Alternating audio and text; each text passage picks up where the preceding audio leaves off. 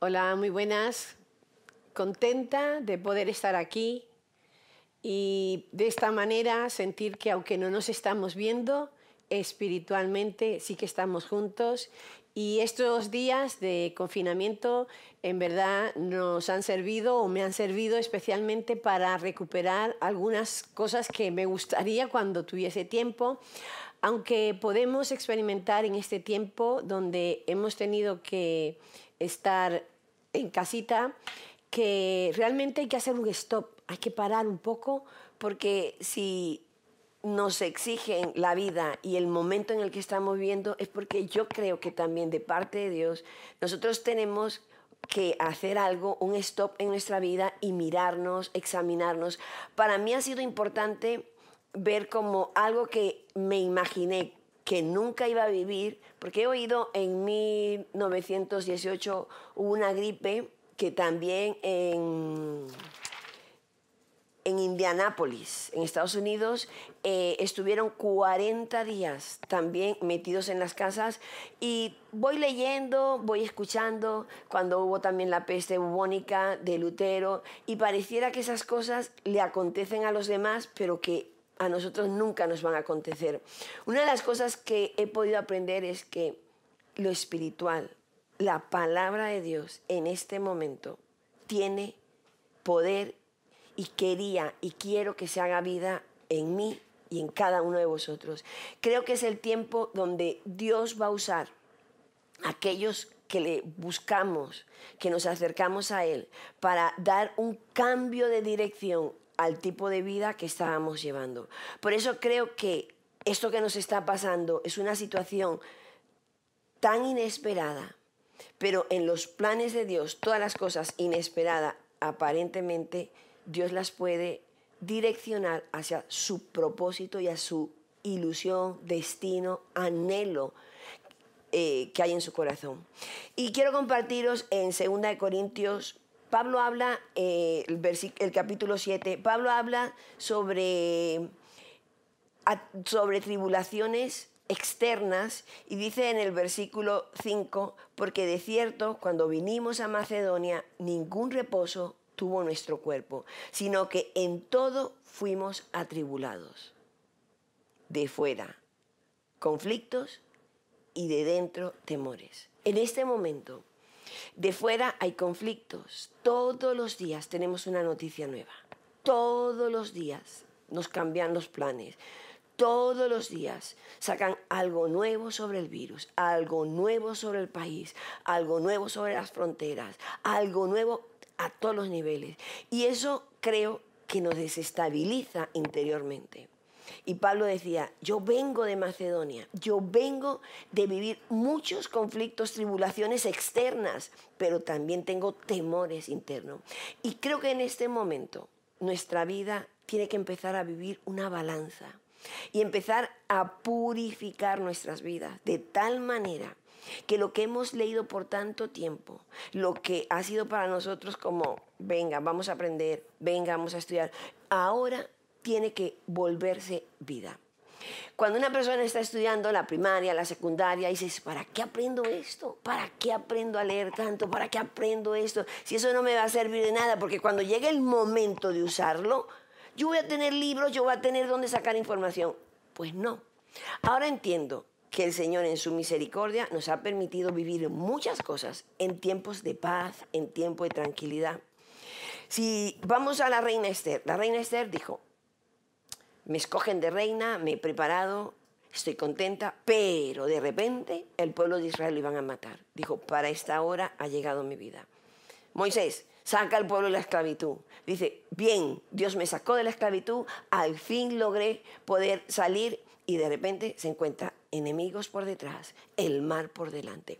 La vida cristiana es igual a el pueblo de Israel, es igual al pueblo eh, gentil, es igual a todos, pero con la diferencia que nosotros tenemos promesas y si nosotros nos direccionamos con el Espíritu Santo, y yo creo que este es el tiempo donde el Espíritu Santo tiene que empezar en nosotros a ser activado, a ser de la manera que empujó a los primeros discípulos a salir, a salir porque los iban a matar, con el propósito de evangelizar, con el propósito divino. Hay propósito divino detrás de este virus, detrás de esta crisis, detrás de este momento. Y allí mismo en segundo libro de Corintios dice, en la segunda carta de Corintios dice que el 7, 1 dice, así que amados, puesto que tenemos tales promesas, aquí el apóstol les está hablando, somos hijos de Dios, Él es nuestro Padre. Esa era la promesa principal. Y dice, limpiémonos de toda contaminación de carne y de espíritus, perfeccionando la santidad en el temor a Dios. Aquí nos habla de las promesas que tenemos. Hay muchas promesas que ahora nosotros, como hijos de Dios, que es la principal promesa, como Él nuestro Padre, tenemos que vivirlas. Y dice que para poderlos vivir nosotros tenemos que, como creyentes, como nacidos de nuevo, mantener la unidad. La unidad en el Espíritu, porque dice la Biblia que donde está la unidad, el Espíritu Santo se mueve. Jesús dijo, no te pido que los quites del mundo, no te pido que les quites, sino que les guardes del mal. Entonces los creyentes tenemos que aprender a vivir en unidad, porque es el requisito que el Señor nos pide. Y dice aquí en el versículo, puesto que tenemos esas promesas, limpiémonos. Nosotros no nos podemos limpiar y es tiempo de estar quietos en casa, examinándonos. Pero el Espíritu Santo sí puede traer a nuestra mente en qué tengo que limpiarme. Y dice que de toda contaminación de carne. La carne es las pasiones desordenadas, los excesos, la glotonería, aún el libertinaje, los afectos desordenados.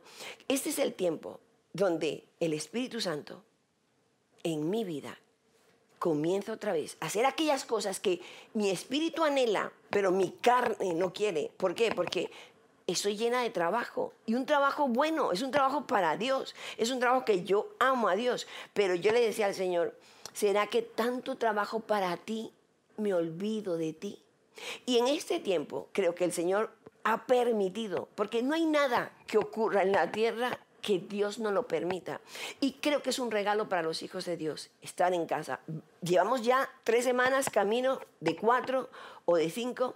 Yo creo que esto hasta finales de abril. Nosotros no salimos del confinamiento. Ya lo están diciendo. Y es un tiempo que necesitamos para recoger de hacia dónde voy. La locura de ir y volver, ir y salir y hacer y hacer y hacer. Y yo misma doy gracias a Dios porque digo, ¿será que luego quiero salir?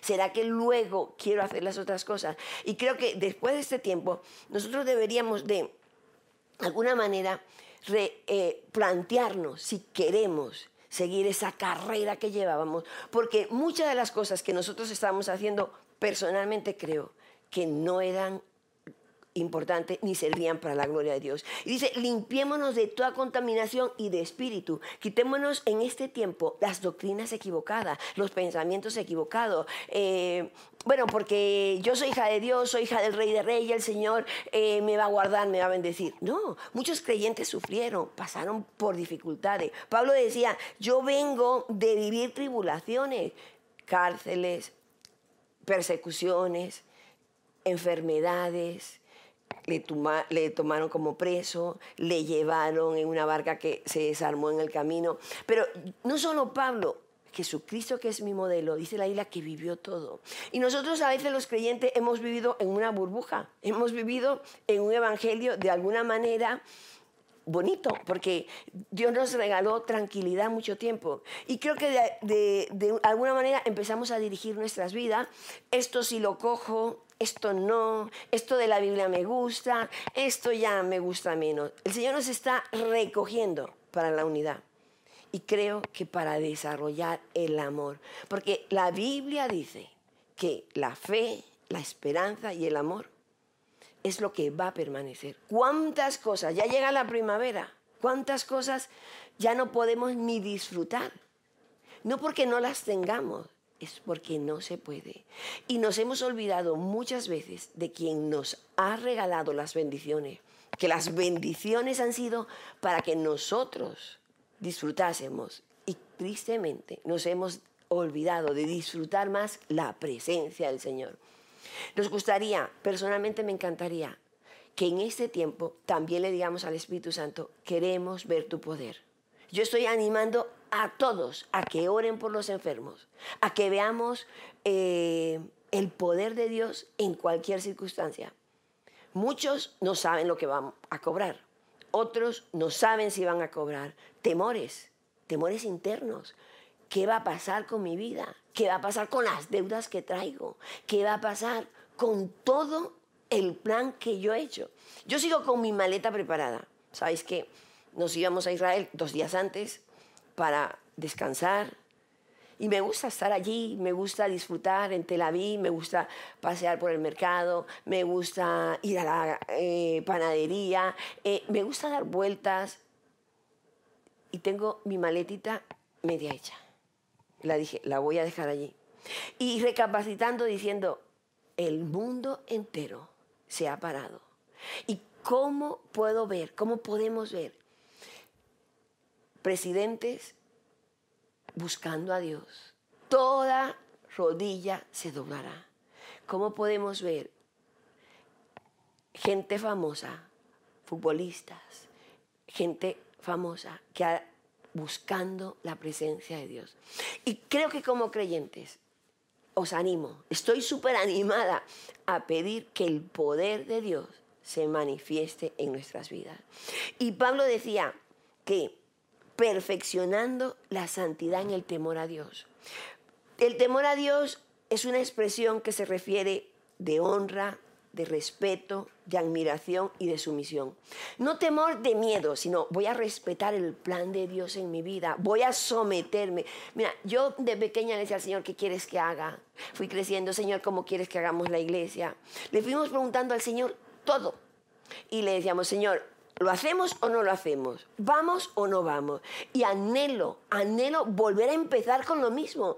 Anhelo que ya no solo con lo mismo, sino ahora anhelo algo más, que es el poder de Dios. He aprovechado las cápsulas. Aquella que le compartí por 20 años, donde compro los zapatos. Le mando una cápsula, le mando otra cosa, le mando otra cápsula. Una amiga que no veía de mi niñez hace años, pues tampoco la he visto, ¿no?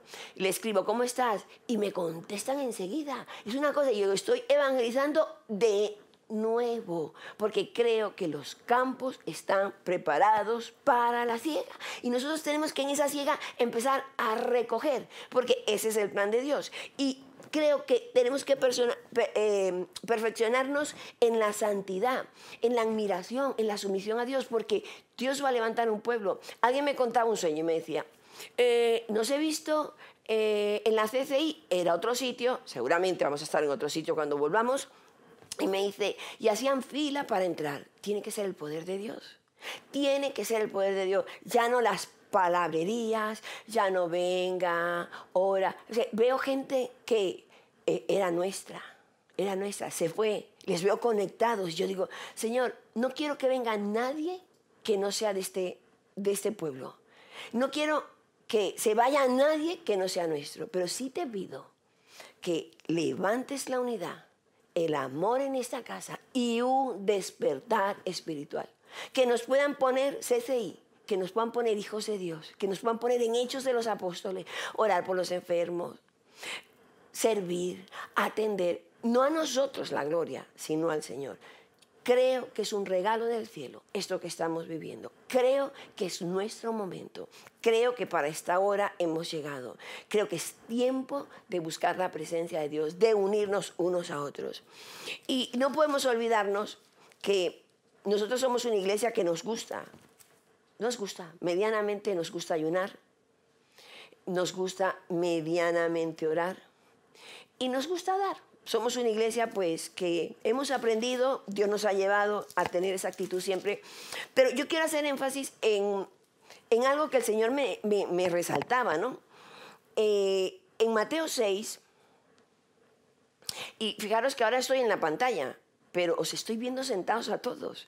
veo por un lado y os visualizo y veo por otro lado a los otros y veo por otro lado. Os veo, porque en el espíritu os estoy viendo. Estoy súper contenta de ver que recuperamos devocionales, que hemos recuperado el espíritu de el Señor en nuestras vidas. Y en Mateo 6, un, capítulo que siempre he explicado porque me encanta, me encanta como darle a Dios lo mejor de nuestras vidas. Él nos dio a Jesucristo, Él nos dio lo mejor. Nos ha dado un local monísimo donde nos podemos reunir y comer a esa última hora. Ya no podemos. Nos ha dado la finca, ya no podemos. Pero hay algo que no podemos olvidarnos, que Jesucristo está en nosotros, que el Espíritu Santo está en nosotros y que Él es el mismo ayer y hoy. Y si ese stop, este parado, este confinamiento tiene que estar en el corazón de Dios para salir de aquí de otra manera. Y en Mateo 6 dice, guardaos de hacer vuestra justicia delante de los hombres.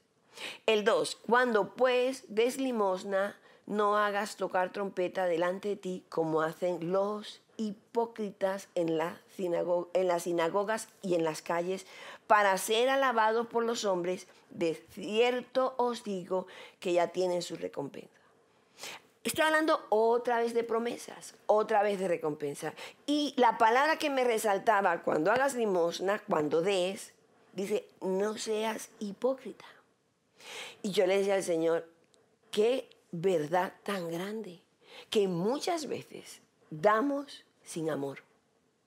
Muchas veces damos porque como iglesia hemos aprendido a darte, a ti, a darle a los demás. Pero el Señor le dice, no lo hagas con hipocresía. Hipocresía. Yo decía, Señor, perdónanos, porque a este pesado le voy a dar, a esta pesado, bueno, Señor, te voy a entregar los diezmos, te voy a entregar las ofrendas, porque si no me cae el devorador. No, el Señor quiere llevarnos a purificarnos. lo que os contaba en Corintios, dice, purificaos en la carne y en el espíritu. Y el espíritu nuestro para recibir el poder de el Espíritu Santo, el poder de orar por los enfermos, el poder de la enseñanza, el poder de la sabiduría. No es ser un maestro de célula. Bueno, voy a dar la célula, a ver, ¿por dónde vamos? Sin poder. A veces palabra y palabra y palabra. Y el Señor nos decía, recuperar el dar sin hipocresía. Y sin hipocresía es con amor con amor. Porque nosotros como hijos de Dios tenemos que tener la unidad y amarnos pero genuinamente. Yo no puedo amar, si es que dentro de mí lo que hay es egoísmo. Yo cuando salgo pienso en mí, después pienso en mi eh, marido, en Quique, pienso en Quique, pienso en Manolo, en Natalia, pienso en todos, porque los amo. Pero no, el Señor me está llevando a un nivel de amor por los perdidos, por los que necesitan, por los que son débiles, por los que están afligidos, por los que están angustiados, por los que están en mal momento, por los que están con necesidades. Iglesia, es nuestro momento. Para esta hora hemos llegado, para estar confinados, pero buscando dirección del cielo, buscando el poder. La segunda cosa que le dice, ¿y sabes qué? cuando vivas eso, dice en el versículo 4, tus limonas sean en secreto, tu Padre que te ve te va a recompensar en público. Muchas, muchas ofrendas y actitudes nuestras en el dar no han sido recompensadas porque no van inyectadas por el amor de Dios. Dice la oración. Señor, hay gente que me dice oro y oro y oro y oro. ¿Y qué pasa? Porque aquí dice, el versículo 6, cuando tú ores, entra en tu aposento, cerrada la puerta, ora a tu Padre. La promesa principal es mi papá, que está en lo secreto, y tu Padre que te ve en lo secreto, te lo va a recompensar en público. Oraciones no contestadas, porque no es decirle a Dios, esta es mi lista de la compra. Este es el hombre que yo quiero, este es el trabajo que yo quiero, esta es la fama que yo quiero, este es mi ministerio para que tú lo bendigas. No, el amor tiene que ir detrás de esa oración. Señor, por amor a ti, los dones que me has dado. ¿Qué me has dado, Señor? Me has dado, primero yo tengo que meterme a servir, a servir, a ayudar. Después que ayudo, me voy a dar cuenta para lo que soy buena. Me voy a dar cuenta si valgo. Yo estoy asombrada con las cápsulas, estoy asombrada con todo lo que estáis haciendo ahí en vuestras casas, la capacidad que tenéis para ayudar, para hacer. Hagamos con amor, sirvamos, hagamos, llamemos y el Señor nos va diciendo, tú para aquí, tú para allí. Dice, y tus oraciones y mis oraciones del secreto van a tener recompensa en público. Porque Dios es fiel. Aunque todo ha cambiado, aunque todo lo nuestro está aparentemente sin saber para dónde vamos, no se me puede olvidar, no se nos puede olvidar que Jesucristo es el mismo ayer, hoy y mañana. Y por siempre. Y sus promesas se van a cumplir en sus hijos. Estoy leyendo cristianos antiguos, cómo vieron la gloria de Dios después de la guerra, después de una peste. Yo no sabía que en 1918 hubo una peste y estuvieron 40 días en los Estados Unidos encerrados en sus casas. No sabía bien cómo había sido la peste bubónica, las tres grandes pestes, ah, muerto y muerto y muerto. pero los creyentes fueron luz, fueron ejemplo, y la oración me tiene que llevar a dejar de mirar para adentro, a dejar de estar orando solo por los míos, a dejar de estar, Señor, por favor, bendíceme en esto, ayúdame en esto, en esto, por María, por mi hija. No, démonos, démonos en las oraciones, sirvamos, oigamos, ayudemos, llamemos al que sea. Y, por último, dice, cuando ayunéis, no seáis austeros como los hipócritas. Tres veces Jesús les dice, no seáis hipócritas a la hora de dar, a la hora de orar, y dice, para mostrarle a los demás. Y creo que aquí entra el legalismo, ¿no?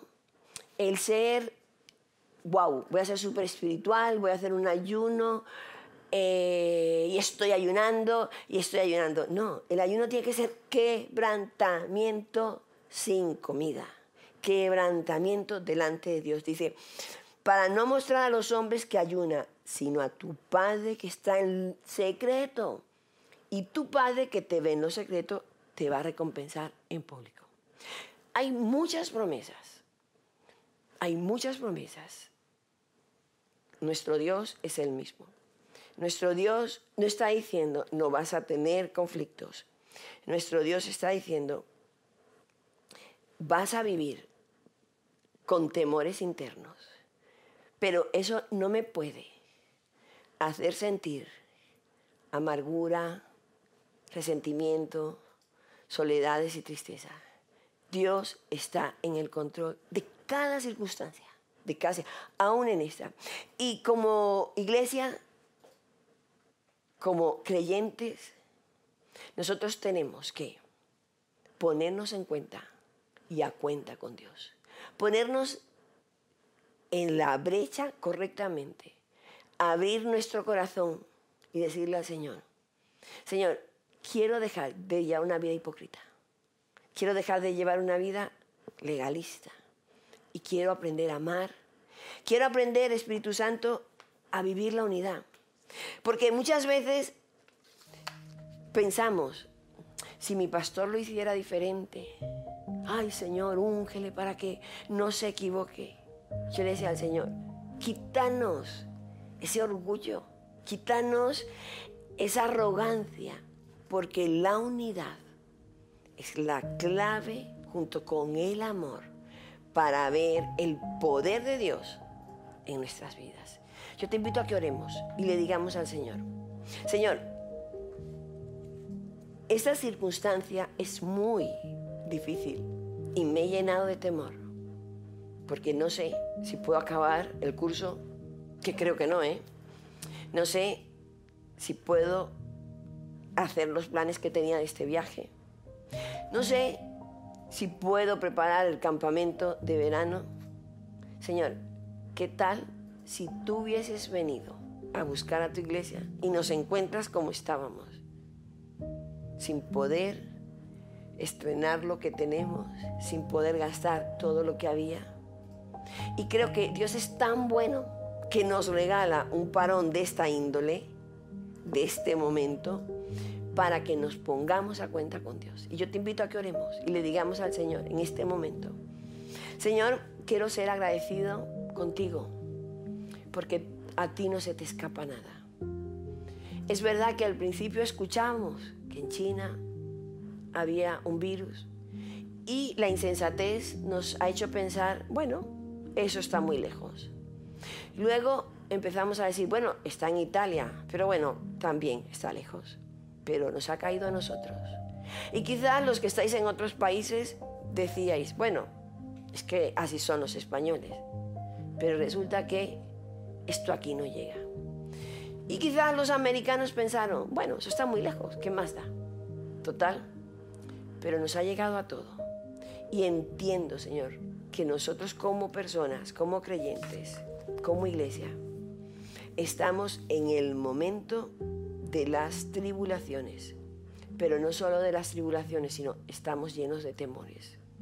¿Hasta cuándo va a ser? Todos queremos una palabra. Háblame, Señor, háblame, dime. Que si son 20 días, son 40. Háblanos. Pero, Señor, no es tan importante que tú nos hables. Lo más importante es que tú nos digas qué quieres que haga. Señor, te pedimos, te pedimos que nos perdones. Perdónanos por haber vivido desunidos, por haber, cuando otro habla, darle una mejor idea, por no mantener la unidad en tu palabra. Perdóname, Señor, porque he pensado que tú lo dices, pero Señor, yo voy a pecar un poquito.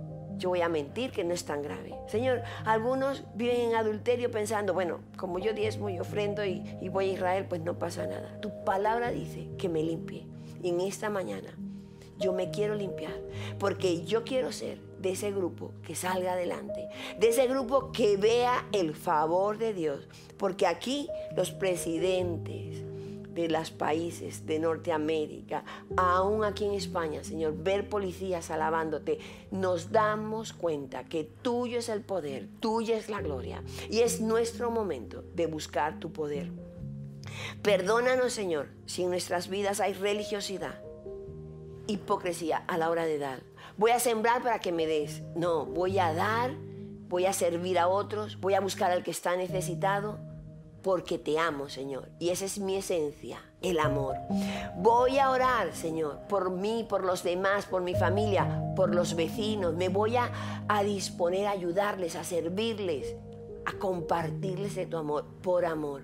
Y voy a ayunar, Señor, porque quiero ser limpio Quiero ser limpia, Señor, de todas aquellas actitudes que a ti no te agradan. Que he podido mantener el tipo delante de otros creyentes. Porque tú me dices, no seas hipócrita, no seas religiosa. Y hoy te digo, Señor, que quiero ver tu poder en mi vida. Quiero que cuando ore por los enfermos se sanen. Quiero, Señor, que tu manifestaciones, tu Espíritu Santo que estás en la tierra y que estás apagado, porque nos hemos vuelto muy profesionales en la Biblia, pero ahora te pedimos que tu poder caiga sobre nosotros, llevándonos a donde tú quieras. Papá, gracias por este regalo del cielo. Gracias por cada uno de los que podemos estar en este lugar teniendo un encuentro otra vez contigo. Gracias por esta iglesia tan bonita, Señor, que nos echamos de menos. Pero, Señor, gracias por este regalo, porque solo por esto, Señor, merece la pena no estar 40 días, sino toda la vida, con tal que tu presencia siempre nos acompañe y Señor, queremos hacer tu voluntad y que tú digas, ellos vivieron la unidad, ellos vivieron el amor y pidieron el poder del Espíritu Santo. Enos aquí, Señor. Aquí estamos. Queremos ver tu gloria, queremos ver tu mover, Señor. Queremos ver sanidades, queremos ver liberaciones, queremos ver cómo son restaurados los hogares, queremos ver cómo se convierte la gente, queremos ver cómo dejamos de pecar, Señor, cómo dejamos a un lado las cosas que ni siquiera, Señor, tú dices que, que, puedes oír. Y la iglesia muchas veces se ha acostumbrado a esto, a dar, a dar, a dar. Enséñanos, Señor. El juicio viene por la casa. ¿Cómo es posible que estemos predicando de tu palabra? Y Señor, emborrachándonos. ¿Cómo es posible que estemos predicando de tu palabra y vivamos vidas con libertinaje? ¿Cómo es posible, Señor, que nos llamen cristianos con este ejemplo tan vergonzoso? Por eso hoy, Señor, te decimos, sana nuestras vidas, sana nuestras tierras, sana nuestras familias, sana nuestros hogares. Enséñanos a despojarnos, enséñanos y ayúdanos a limpiarnos de toda contaminación de carne. Señor, para ser perfeccionados en el temor a ti, en el temor a ti, Señor, que tú eres nuestro papá, en el temor a ti que es respeto, que es admiración y es sumisión. Queremos, Señor, ser de esos hombres y mujeres donde todos los que lleguen, donde todos los que estén cerca de nosotros puedan ver tu gloria. Y Señor, renunciamos, renunciamos a aquellos anhelos desordenados, aquellos anhelos que no nos llevan a ningún sitio. Y te pedimos, Espíritu Santo, que plasmes en nosotros el poder de la resurrección, que nos selles en este día con ese buscar a Dios y ese respeto y ese amor y aún Señor, esos milagros y señales que queremos que el mundo, que nuestros vecinos, que todos lo vean, que tú y yo es el reino, el poder y la gloria. Y que tú seas glorificado a través de nosotros, Señor. Y que en estos vasos débiles se manifieste tu poder. Señor, y en este instante, allí donde están nuestros discípulos, pedimos que tu sangre venga y les limpie. Que el poder de la resurrección venga trayendo sanidades sobre la cabeza, todo el cuerpo, hasta el último punto de los pies. Que tu poder de sanidad venga sobre todas las enfermedades habidas y por haber. Que restaures corazones, arterias, el sistema inmunológico, que devuelvas la vista, los oídos, Señor, se han sanado, que traigas sanidad sobre los cánceres, que traigas sanidad sobre la artrosis, sobre cualquier enfermedad física, que el poder de la resurrección venga hoy, Señor, allí donde estamos sentaditos, que tu presencia nos sane, Señor, y que cambies este corazón por un corazón conforme al tuyo, para salir de aquí y seguir orando, seguir dando y seguir ayunando. Y que, Señor, tú estés derramando tu poder porque has visto que has encontrado vasijas, vasos, cuerpos, personas dispuestas a creer en ti. En tu nombre Jesús. Amén. Bueno, ha sido un gustazo teneros aquí. Sé que estáis allí sentaditos, lo sé. Quiero deciros que, bueno, que estamos contentos de ver cómo la iglesia ha funcionado, seguimos esperando de parte del Señor qué quiere que hagamos, contentos de que mm, podamos pasar este tiempo por lo menos a través del Zoom o del Internet o como lo estemos haciendo, agradecidos por el cariño, por las llamadas, por las cosas que eh, nos habéis dicho por varios medios y bueno, deciros que bueno, esto tendrá su tiempo, pero sí que me encantaría que pudiésemos direccionarnos, que no nos asustemos. Todo lo que Dios trae para cada uno de nosotros es genial. Era lo que tocaba, ¿no? Y contentos, contentos de poder participar en este tiempo. Que el Señor nos bendiga y